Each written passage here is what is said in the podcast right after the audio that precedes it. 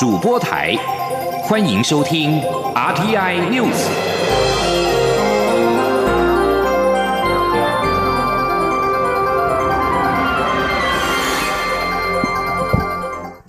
各位好，我是主播王玉伟，欢迎收听这节央广主播台提供给您的 RTI News。今天是二零二一年三月十七号，新闻首先带您关注：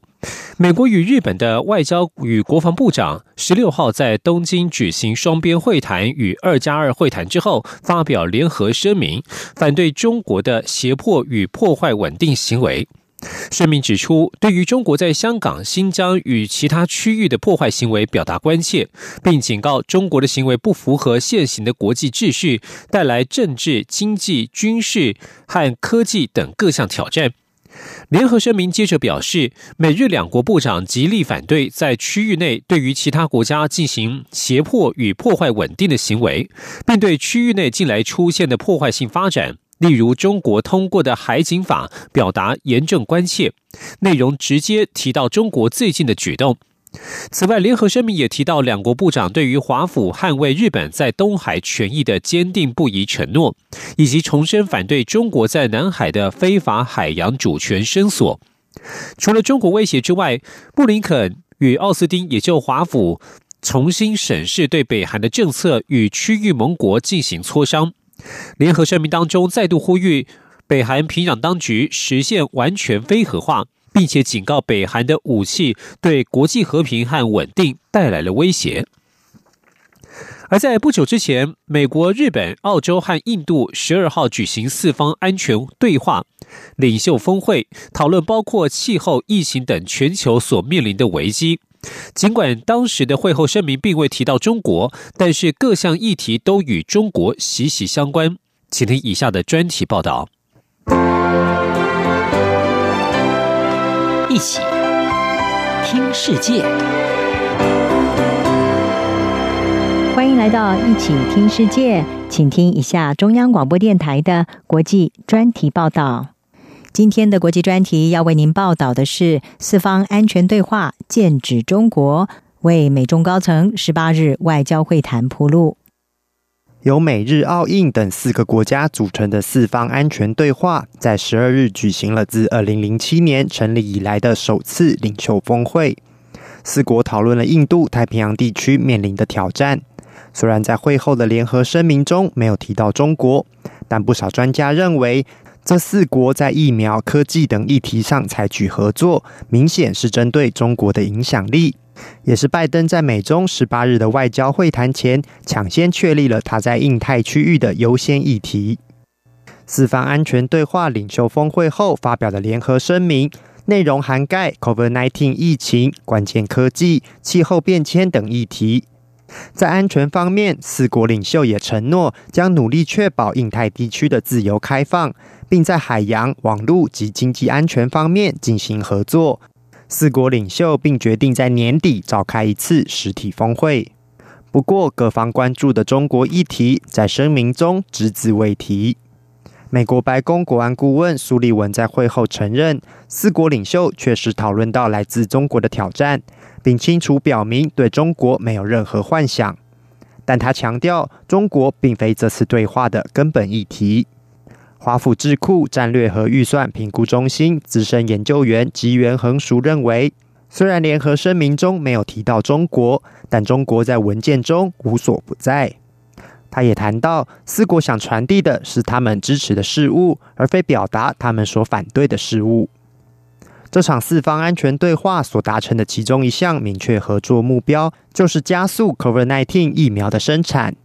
拜登在峰会上表示。透过开启一个有野心的新伙伴关系，他们将为了全球的福祉来提升疫苗的生产，并强化疫苗接种，来加惠整个印太地区。四国承诺将透过印度制造、美国技术、日本与美国的资金以及澳洲的物流能力，到二零二零年底时，能向东南亚国家协会、印太与其他地区提供多达十亿剂疫苗。此外，也透过扩大疫苗生产，提供更多疫苗给世界卫生组织主导的疫苗全球取得机制。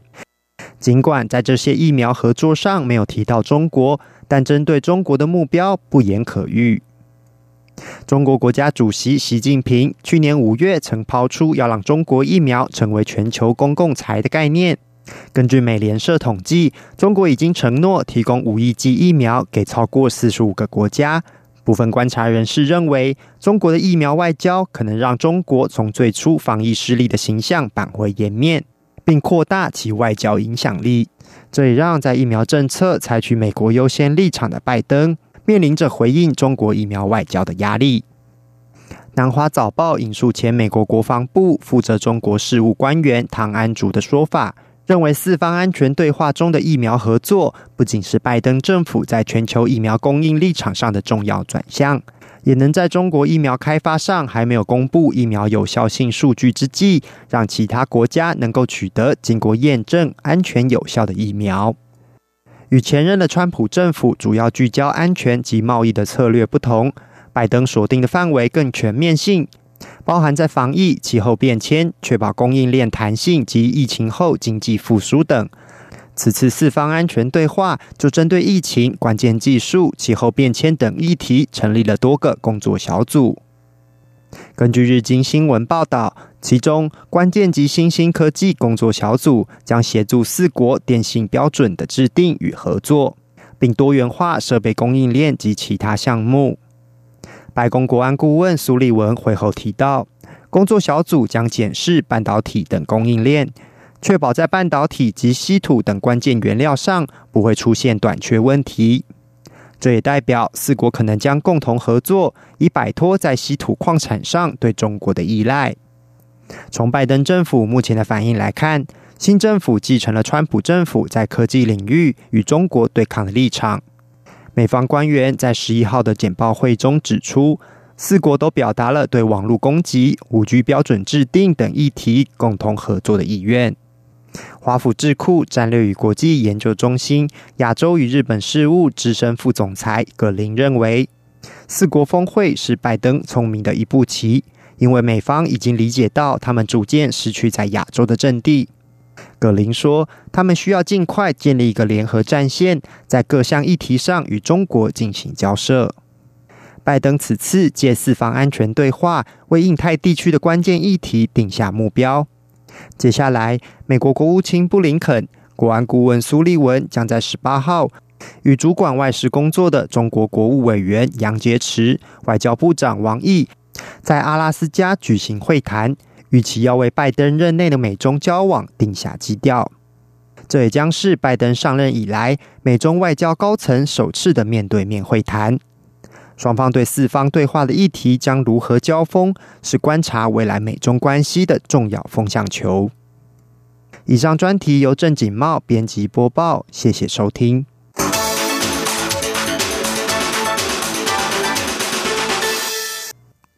继续将新闻焦点转回到国内。宜兰苏澳镇台九线一百一十四点七公里处，在昨天下午发生游览车的重大车祸。公路总局表示，全车包括驾驶共四十五人，截至目前已经造成六人死亡、二十一人重伤、十八人轻伤，分送宜兰四家医院救治。事故原因仍有待进一步调查。而这次事故也造成苏花公路一度双向中断，到昨天晚间才恢复通车。吉林央广记者刘品希的采访报道。宜兰县苏澳镇台九线一一四点七 K 处，十六号下午四点多发生游览车严重车祸。由好视野旅行社办理的新北市新店区复兴李明花莲两日游国旅，在十六号下午返程时发生不幸事故，车辆撞上山壁，导致全车人员死伤。好视野旅行社向腾龙通运共承租三辆游览车，出事的车辆是行程中的最后一辆。交通部长林佳龙得知此事后，要求公路总局立即成立紧急应变中心。公路总局也到场协助抢救，并派员吩咐宜兰四家医院探视伤患。游览车公司负责人也前往医院慰问，并发放慰问金，发给伤者每人新台币两千元，死者每人五万元。此外，负责接待的旅行社也有依照规定投保责任险，将赔偿每名罹难者两百万元，伤者二十万元。公路总局表示，事故游览车为腾龙通运公司所有，在二零一八年一月出厂，最近一次检验日期是今年一月十九号，检验合格，下次定检日为明年一月十七号。游行驾驶在两千年取得游览车驾照，没有重大违规事项。游行驾驶受访时说，事发当时踩不到刹车，没有刹车力道。对于事故原因，公路总局表示还需要减掉进一步调查。公路总局主秘林福山说：“因为整个事件目前都还在处理当中。”那公安局跟公务总局的部分，目前分别这个还跟游览车客运全联会，还有这个旅行社这个全联会，大家共同来处理这个事故。那另外一个部分，公务总局跟公安局后续也会要求这两个业者要负起后面相关善后的诶一个部分。那至于说事故原因的这个部分的话，目前可能还是需要这个后面这个相关检调来做进一步的一个这个呃调查。林福山指出，游行驾驶十六号到事故发生时驾驶的时间为三小时十九分钟，前一天驾驶的时间为四小时四十七分钟。公路总局已要求腾龙通运妥善处理相关伤亡后续理赔照顾，并责成台北区监理所十六号前往该公司全面安全查核。央广记者刘聘熙的采访报道。焦点转回到立法院。早教公投连数一举冲破了七十万，国民党立委郑丽文十六号要求行政院长苏贞昌应该以院长的高度示出善意，宣布三阶工程立即停工，提出替代方案，并且接受公投结果。不过苏奎对此表示，台湾进入多元民主的社会，不管公投的结果如何，都会尊重。但是三阶工程若不能顺利进行，就会延缓代替燃煤的时间表。今天记者刘玉秋的采访报道。中油三阶新建以及早教保育议题延烧，国民党地委郑丽文十六号在立法院市政总咨询时表示，早教公投联署一举突破七十万份，人民期待干净、公开、公正的公投程序。他呼吁政府不要站在人民的对立面，因环团的资源与政府相比是小虾米对大金鱼。希望行政院长苏贞昌以院长的高度示出善意，从现在开始先暂停三阶工程，寻找替代方案，再接受。受公投的结果，对此苏仁昌表示，相关公投都依公投法规定，但台湾进入多元民主的社会，大家互相尊重，政府也会尊重公投的结果。但三些工程若不能顺利进行，就会延缓代替燃煤的时间表。最后公投的结果是怎么样，我们都会尊重。那相关的整个现在进行的有关大潭工程，都是。依据环评结果，当初就是各方评估后，在这个地方是最好的抉择。我一直讲，这不是经济跟环保的对抗，是环保跟环保的抉择。不过，郑丽文人追问，今年八月恐有早教、反来猪等公投案将进行投票，若公投通过，势必影响政策的推行，行政院长是否会下台负起政治责任？苏贞昌对此则以前总统马英九封存核四又主张重启核四为例，强调政策上见仁见智，会有不同意见的表达，但这是政策公投，不是政治公投。一直主张核四重启，以及当年一直。新建核四的马总统在封存，我现在在问你啦，不要再浪费时间了。他也没有辞职下台，所以你说他没有肩膀，这都是政策的决定。我现在在问你嘛，好，所以你不会辞职下台，我听听到了。郑丽文也一一要求经济部长、卫福部长、农委会主委分别对早交、反来珠、重启核四等公投案若过关，是否下台负责表态。经济部长王美花表示，经济部长是政治任命，长官请他继续工作，他就继续为人民工作。卫福部长陈时中对开放来珠进口的政策则强调，政策的对与错是以科学证据而定，若在科学证据下证明政府不对，他会下台，但不会依照投票结果下台。农委会主委陈吉仲则说，农委会在开放来猪的政策上，会维护所有养猪农民的权益，不管公投过与不过，会希望台湾整个养猪产业永续经营。中广电台记者刘秋采访报道。有媒体报道，台湾已经同意将与美国谈妥的两百万剂牛津 A Z 疫苗先行转让给巴拉圭，以协助控制当地疫情。我外交部发言人欧江安表示，报道毫无根据。巴拉圭在无法取得足够疫苗而面临工位危机之际，台湾基于台巴友好邦谊，正在透过不同管道协助巴国洽购或取得疫苗。相关细节因为涉及巴国与地方的交涉，外交部不便评论。但这件事与台湾买的疫苗完全不相干。另外，媒体报道，巴拉圭将洽购中国制疫苗。欧江安指出，巴国正全力洽购洽购各国所生产的疫苗，而中国制的疫苗也是考量选项之一。欧江安说，基于对台巴邦谊的重视和互信，巴国已透过外交管道对台说明，向中国洽购疫苗不影响与台湾的外交关系。欧洲药品管理局 A 马十六号表示。该局仍然坚信英国 A Z 疫苗带来的好处持续胜过疫苗带来的风险。欧洲多个国家展开 A Z 疫苗接种计划之后，少数接种者出现血管出血、血栓和低血小板数量等严重不良副作用，有些个案甚至导致接种者死亡。因此，包括欧盟最大成员国家的德国、法国、意大利等国在内，已经有十多个国家宣布暂停接种 A Z 疫苗计划。欧洲药品管理局主席库克十六号在网络记者会上表示，该局将会针对出现严重不良副作用的个案逐一进行检视，并预期在十八号完成评估报告。这里是中央广播电台。光，像台湾之光穿透世界之窗；是阳光，像神鹰翅膀环绕地球飞翔。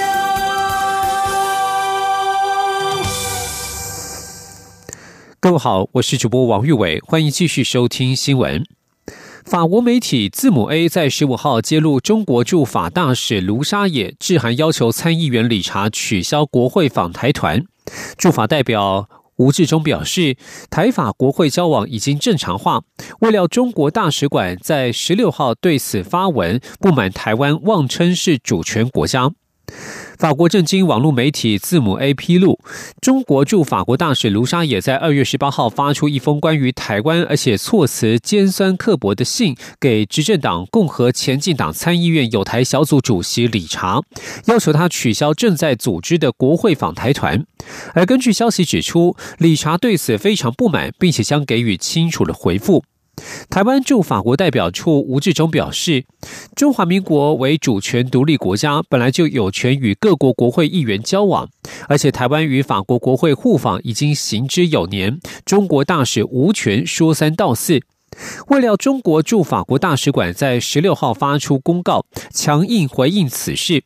中国大使馆发文写道：“台湾当局在获悉此信之后，表现失态，令人瞠目结舌。而既然此信已经被披露，中国使馆是乐见其成。现在将全文向公众公开，以正视听。稍有国际关系常识的人均可看出，中方的信函是维护一个中国原则的正义之举，语气和平坚定，哪来的尖酸刻薄？”而法国策略研究基金会研究员波恩达兹十五号在推特当中批评中国对法国民主制度的干预，令人无法接受。而中国大使馆也在推特账号上语带嘲讽的表示，卢沙也要求法国议员不要去的地方是台湾，而不是科西嘉岛。对此，波恩达兹反击：没人阻止中国议员前往科西嘉岛去呀，但你无权要求法国议员不要访台。而波恩达斯今天又在推特上张贴多张台法国会议员互访交流的照片，并写道：“台法国会互访非常的频繁，法国议员想见谁都可以，他们既不代表外交部，也不代表总统府，而中国这样的命令是令人无法接受的。”中国持续片面禁止进口台湾凤梨，农委会农粮署在十六号提出两项措施来舒缓明年的凤梨产能去化压力，包括已经请台糖针对出租种植凤梨农地，租约满后就不再续约种植，减少的产能约为外销中国总量的三分之一。其次，则是辅导果农在这一次收成之后改种其他品种来分散产季，不要集中在此时。前听央广记者谢嘉欣的采访报道。中国以验出介壳虫为由，单方面且无预警禁止进口台湾凤梨。虽然目前政府已透过扩大内销、集寻其他外销管道等方式，舒缓今年金钻凤梨的产能去化压力，不过因凤梨从栽种到收成需要一年半时间，若明年产季中方禁令未解，产能压力恐将再现。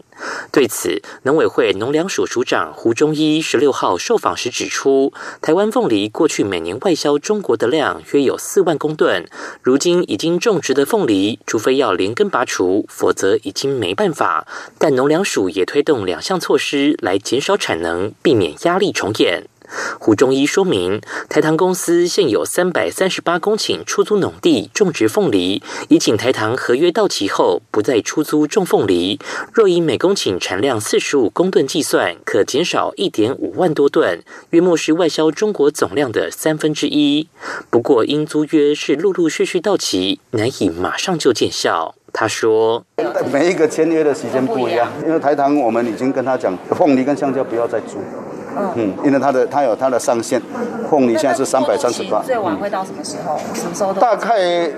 三年内。另一方面，农粮署近期也开始呼吁果农不要再种植台农十七号金钻凤梨，建议可以改种植五月到十一月收成的台农二十三号芒果凤梨，借此分散产地，不要集中在这个时候。胡中一表示，会举行四场讲习，向果农宣导，预计四月初可全数举行完毕。他并强调，只要凤梨产季一错开，压力马上就会降下来。中央广播电台记者谢嘉欣采访报道。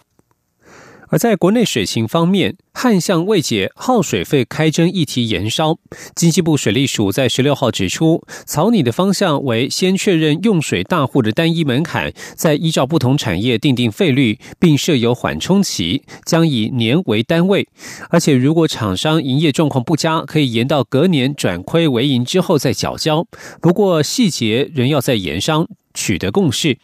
由于经济部长王美花去年底曾经表态，希望在今年拟定子法上路，则没有时间表。而在媒体的追问之下，水利署也松口，会尽量依照王美花的指示来推动。今天央广记者谢嘉欣的采访报道。经济部水利署十六号对外说明水情以及长期水资源规划，并指出，预计投入新台币一千六百亿元，从事开源、节流、调度及备援工作，例如水库清淤、新建人工湖、建至十一座再生水厂及海淡厂等。目标是二零三一年后每年增加十亿吨水量，约为全台三个月的用水量。针对各界关切耗水费议题，水利署指出，已做了六十多场沟通座谈，了解各产业情形，且此次面临干旱，厂商也多愿意开征耗水费，来换得用水无虞保证。而过去立法时，将用水大户定义设为每月用水一千度，但后来发现这样的用户量庞大，且用水量不一，从上千度到超过九万度都有，其中超过九万度的用户用水量逼近自来水每日供水量的三成，因此目前倾向先定义单一门槛，再依照产业属性定定差别费率，且会在开征时让厂商有时间改变制程进行节水，将以年为单位。给予缓冲期。另外，若当年度营运不佳，也可申请救济方案，等到隔年营运好转后缴交耗水费，不会落井下石。由于去年底经济部长王美花曾在立法院受访时提到，目标是二零二一年拟定子法上路，则没有时间表。媒体也追问是否今年上路，水利署则强调开征门槛、费率、缓冲期有多长、救济方案等，甚至开征来的耗水费要怎么使用，都还要再研拟，但会尽量达到王美花的要求。水利署署长赖建信说：“那整体的时程。”的规划的部分呢，我们会依照部长讲的那一些指示的这个方向，我们来做推动。我们尽量，我们尽量来做。至于水价多年未调，是否再推水价合理化？水利署指出，台湾水价是真的便宜，能够照顾到很多低收入民众。但水利署也乐见水价迈向合理化，如台水公司提案，水利署也乐意依照自来水法做审查。中央广播电台记者谢嘉欣采访报道。而在能源议题方面，经济部长王美花今天将到立法院经济委员会进行业务报告，预料电力供需将成为焦点。书面报告指出，即使核电厂如期除役，核四不运转，二零二五年之前会扩大再生能源，并且规划燃气发电，不会缺电。由于中油第三天然气接收站新建涉及早交保育，同时牵扯电力供需，预料今天将成为立委质询的焦点。报告也指出，经济部会尽最大努力，持续投入人力和物力，维护早教生态，在经济发展、稳定供电及生态保护之间取得平衡共赢。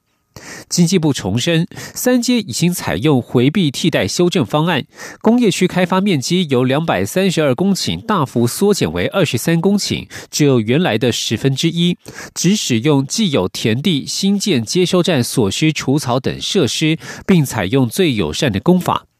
值得注意的是，台电目前有三座电厂环评案进度延迟，包括了新达电厂、台中电厂以及协和电厂的多部燃气机组，现在都将滚动检讨整体的齐全。关注新南向。中央电台在上周特别报道，柬埔寨法尔剧团完成二十四小时持续演出的惊世纪录募款行动，结果获得海内外华人热烈回响，不仅引发柬埔寨的台湾人在社群平台热烈讨论，也多了好几位来自台湾的长期赞助者。驻守台湾的法尔社企发展经理许宪文，更获得国内 Parkes 制作团队的邀约，将上节目介绍法尔。台湾人的爱心与热情，为近日又陷入防疫停演状态的法尔团队注入一剂强心针。请您。记者陈国伟的采访报道：柬埔寨法尔艺术学院为了筹募育才经费，七号由法尔剧团进行一场历时二十四小时又一分钟、创今世世界纪录的募款演出。这次的目标金额为十万美元。演出期间也举办两场由美国团队主持的线上募款聚会。八号上午演出结束时，募款金额来到八万两千美元。结果全球善款持续涌入，截至十六号，已经有六百一十六名来自各国的爱心。人士将募款金额冲到近九万一千美元。驻守在台湾的法尔社会企业发展经理许千文表示，募款演出的讯息在央广报道后，有住在柬埔寨的台湾人就将报道泼到脸书、柬埔寨生活室等社团，